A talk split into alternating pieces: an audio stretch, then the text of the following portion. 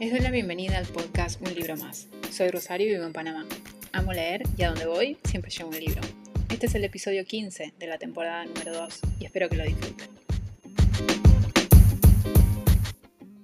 En el episodio de hoy vamos a hablar de un clásico. Un clásico que yo no sabía si me iba a gustar mucho. Bueno, obviamente con todos los libros uno no sabe si le van a gustar o no, pero hay con algunos autores que ya sabe que tiene afinidad. Pero en este caso, no sé, lo compré que nada porque obviamente es un clásico y, estoy intentando leer la mayor cantidad de clásicos posible, pero este era un clásico más infantil, digamos. Entonces no sabía si realmente me iba a gustar. Cuando lo agarré, lo agarré más que nada la portada porque es de, un, de parte de la, la edición que yo tengo es de Austral Intrépida y esas ediciones son muy bonitas, esa colección es muy bonita y de hecho tengo varios dentro de esa colección. Lo compré, es un libro corto y dije, bueno, lo voy a leer. Y le di 3.5, que está bien, es un libro que me gustó, que tuvo muchas cosas que, que, me atraparon. Y el libro en cuestión es El Jardín Secreto de eh, Frances Hodgson Burnett. Y nos cuenta la historia de una nena de 10 años que se llama Mary, que vive en la India. Los padres de ella mueren por una peste y ella es obligada a irse a vivir a Inglaterra con un tío. Y lo único que le dicen es que, vive, que él vive en una mansión, pero que su tío como que no quiere saber nada de ella. Al inicio vemos a esta Mary, que es una chica egoísta, que es una nena que está acostumbrada a que le hagan absolutamente todo, porque aparentemente tenía una, una, vida muy privilegiada en India. Entonces como que desconocía mucho la realidad de otras personas, no sabe tratar bien a la gente y de hecho al inicio también nos encontramos con unas frases un poco brutales para con la nena, a mí me llamaron mucho la atención, me chocaron mucho cuando las leí, y aparte están entre las primeras páginas, le dicen unas cosas un poco fuertes, le dicen que fea, y con toda esta carga, digamos, de ese mundo privilegiado, pero además muy cruel con ella, ella también es una nena muy, muy arrogante, se va a Inglaterra. Y como cuando llega allá, le hablan de esta mansión, de este tío, pero le dicen como que al tío no lo puede, no lo tiene que ni ver, que ni se tiene que acercar. Es todo como muy, mucho secretismo y como que ella no tiene permitido hacer más de cinco cosas. Pero Mary es una chica muy curiosa. Entonces un día hablando con el jardinero, paseando por ahí, guiada por la naturaleza, vamos a decirlo así, encuentra un jardín secreto.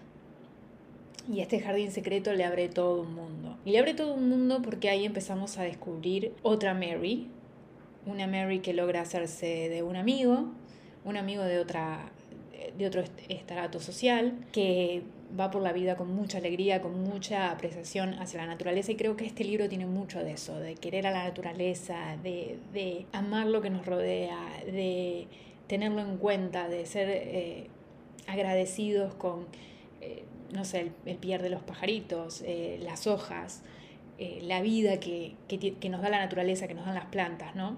la belleza de un jardín lleno de flores, por ejemplo. Tiene mucho que ver eso del humano con la naturaleza y de todo lo que la naturaleza nos da y de lo que nosotros tenemos que ser agradecidos y de saber apreciarla.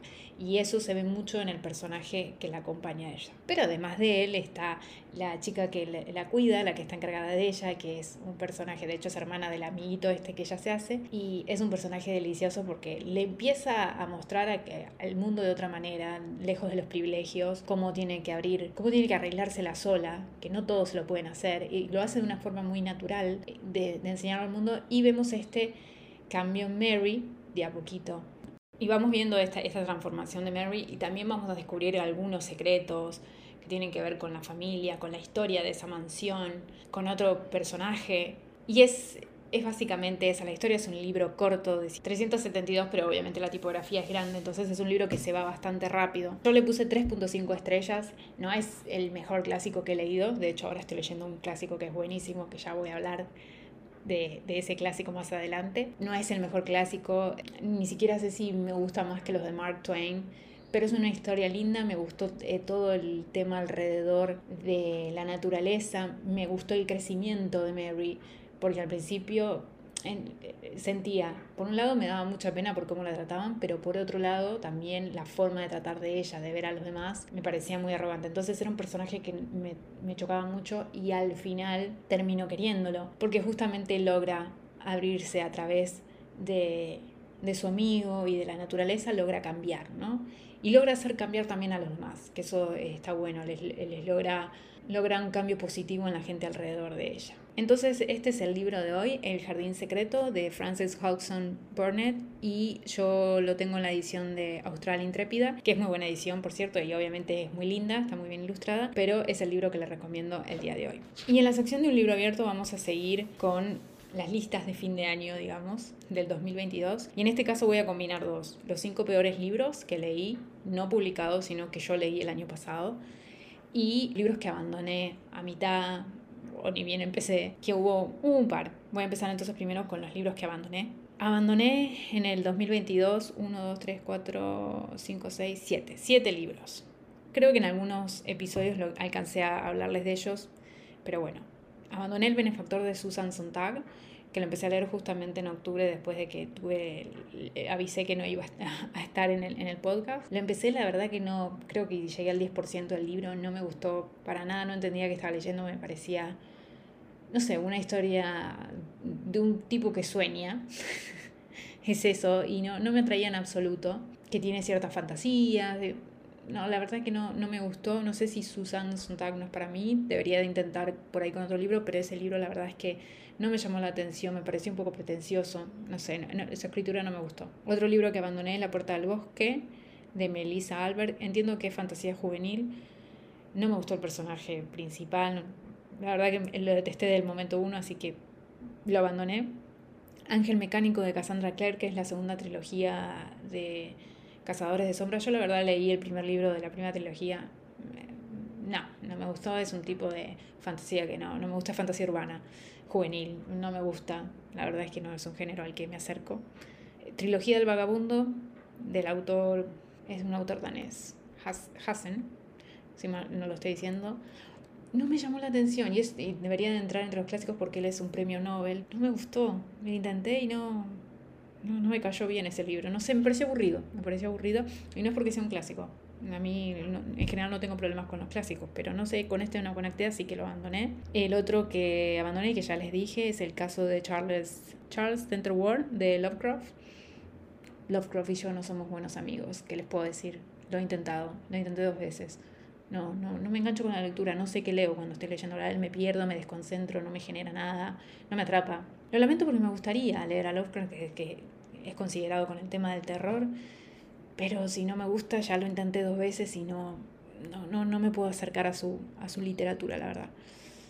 Chiquita, de Antonio, perdón, el de Trilogía del Vagabundo es de Nat Hampson, más o menos lo dije así, bueno, es en danés, no sé. Y el, el otro que abandoné es Chiquita de Antonio Orlando Rodríguez. Hubo una escena que a mí me generó tanto rechazo, tanto rechazo acá que me costó poder seguir leyendo después de eso. Y leí a algunas personas en Goodreads después que también le generaron muchas, como un, sentimiento un poco desagradable. Pero una escena en particular y hay algo que describe que mm, me, me, Ah, de solo acordarme me, me revuelve el estómago, me, me, genera un rechazo tan grande hacia la historia, hacia el personaje. Es la historia de una, de una eh, jovencita cubana que entiendo que, que tiene enanismo y, y, bueno, es esto de nuevo chiquita, de cómo la veía la sociedad y después ella se va a Estados Unidos, pero bueno, no sé qué es lo que le pasa porque la verdad lo abandoné como en la página 140 y pico porque después de ese episodio no me pude recuperar y es como una escena muy íntima, muy... Mm, y no innecesaria. Eh, no sé la forma en que la redactó, porque aparentemente hay mucha gente que siente lo mismo, o sea, no soy la única. Entonces, es un libro que la verdad, y no sé cuántas páginas son, lo abandoné, hacía bastante que lo tenía en mi biblioteca, así que ya se va a ir.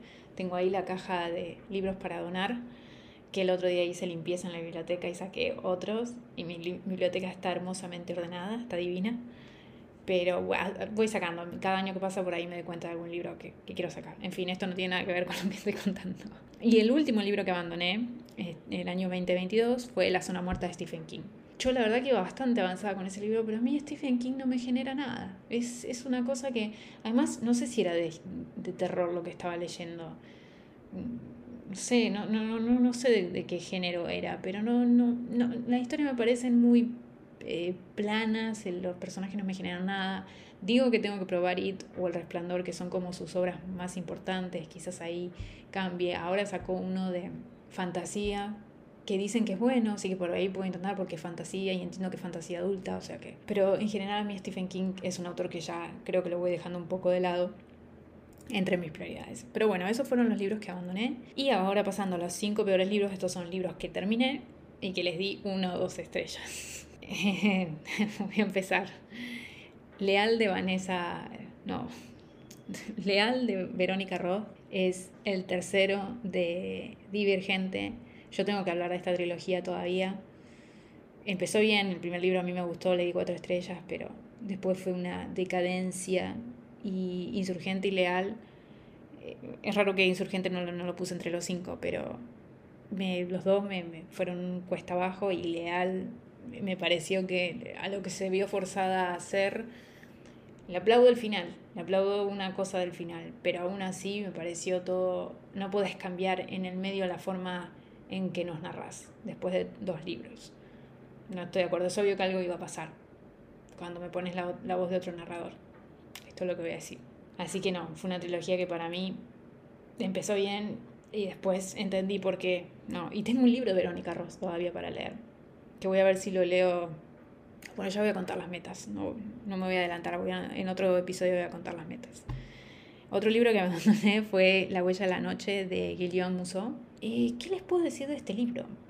Es un libro, es un thriller en teoría, eh, que transcurre en Francia. Es un, es un escritor que sabemos que con sus amigos en la secundaria hizo algo y vuelve para la reunión de no sé cuántos años de la escuela y empiezan a recibir como amenazas y empiezan a destaparse los secretos del pasado.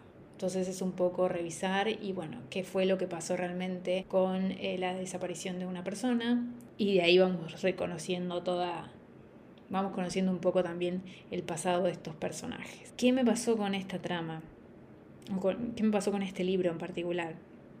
Veníamos bien con el tema de la historia. Llegó un momento que empezó a decaer un poco hacia dónde me querían llevar. Y el giro que meten es un giro que sale de la nada. A mí no me gusta que de repente me inventes un personaje o algo para darme una trama. No, no me gusta y no puedo decir mucho. Pero si no está desde el inicio toda esta historia, no me lo saques de la galera. Porque nunca le voy a poder justificar entonces que vaya y haga algo. ¿Mm? No sé si se... No quiero decir mucho porque es un thriller. Pero ese giro a mí me molesta mucho. O sea, a mí me gusta más cuando está entre ahí. Desde el vamos podemos llegar a adivinar qué es lo que pasó. Acá no había forma, porque me lo sacó de la galera, debajo de la manga, así un, un personaje que no tenía yo forma de saber. No puedo decir mucho, pero me chocó mucho, entonces por eso le di una estrella, porque dije, este, este no es un, un buen thriller que te cierra bien. Incluso Riley Sager con, ¿cuál fue el libro que leí de él? Las supervivientes, que no me gustó mucho aunque sea medio, o sea, los personajes todos estaban ahí desde el vamos, podía adivinarlo. Acá no había forma. Y, me pareció todo forzado. La historia llegó a un momento que se volvió tan, tan forzado todo, tan poco creíble que, no sé, y en teoría era el thriller, traducido al francés. No me pregunten, no me gustó. El otro libro que le di una estrella fue Heartless de Marisa Mayer. Creo que hablé de este libro. Es una fantasía juvenil que se basa en eh, la historia de la reina de corazones y por qué se vuelve mala. No, no sé todo es muy obvio de los elementos de Alicia en País de las Maravillas, obviamente los tiene que sacar de ahí porque de ahí viene la historia, pero no, no, soy la audiencia y no, no me gustó. Para hacer fantasía, tampoco Alicia en el País de las Maravillas es un, libro que me guste mucho. Lo he leído porque es un clásico, pero no es el clásico que más me gusta. Entonces, sí, no, no era un libro para mí, pero lo leí y bueno, ahí estuvo. Otro libro que no me gustó fue, entre los cinco peores libros del año, está Hábitos Atómicos que es una no ficción. Yo esperaba mucho más de este libro. No sé si es que porque yo ya tengo hábitos marcados, también hablé de este libro, creo. A mí no me dio nada, no me brindó nada diferente, no me, no me generó nada. Fue una lectura que tranquilamente podría haber usado ese tiempo para leer otra cosa. Mentira, no, no funciona así, pero me explico, o sea, no, no me aportó nada, nada. Y el quinto libro del que voy a hablar es Warcross de Mary Lou es el primero de una, de una chica que es hacker, que tiene el pelo arcoíris y que no tiene plata, pero de la nada todo se le resuelve y va a jugar unos juegos de simulación, no sé qué son, a Japón. Meh, es fantasía, creo que fantasía o ciencia ficción, no sé qué es. El mismo personaje que todo lo puede, que, que, que tiene una sabiduría poderosa, lo mismo de siempre. Así que no. Mary tuvo una trilogía que dentro de todo conmigo funcionó. Tengo que leer El Reino al Revés, que dicen que es diferente, eh, y probarla con, esa, con ese libro, pero hasta ahora no, Mary Lou no es una autora que me desvivo por leer. Bueno, así que hasta acá, hoy, hoy sí es una, la, sección es un poco más negativa, ya después vamos a hablar de los objetivos, de algunos libros que sí quiero, que estoy esperando que salgan. Por primera vez creo que voy a tener, estoy como con libros anticipados, pero tengo unos objetivos lindos este año y, y, bueno, ya los compartiré, creo que me voy a poner al día, voy a intentar tener pregrabados algunos episodios con anticipación para que no me pase lo que me pasó, porque marzo se me viene, marzo y el inicio de abril se me vienen un poco complicados. Pero bueno, todo es trabajo, no, no, no me puedo quejar. Y me había olvidado de comentar la otra vez en el otro episodio, entre las razones por las que también hubo retraso y todo, también fue el Mundial. Y no hablamos de que Argentina fue campeón, que sí que no tiene nada que ver con el, con el podcast, pero el mundial también me distrajo. Llegó un momento que todos estábamos subidos a la escaloneta y todo lo que hacíamos era mirar información de la escaloneta. Y Argentina salió campeón y bueno, todo ese mes fue como también tener la cabeza en otro lado y más cuando nos fuimos acercando a la final. Así que también quería contar eso, porque, porque después me acordé de que otra, esa razón también estuvo por la cual me retrasé un poco y por la cual ya no leía ni nada. Pero bueno, hasta acá el episodio de hoy. Los veo entonces la próxima semana en un libro más.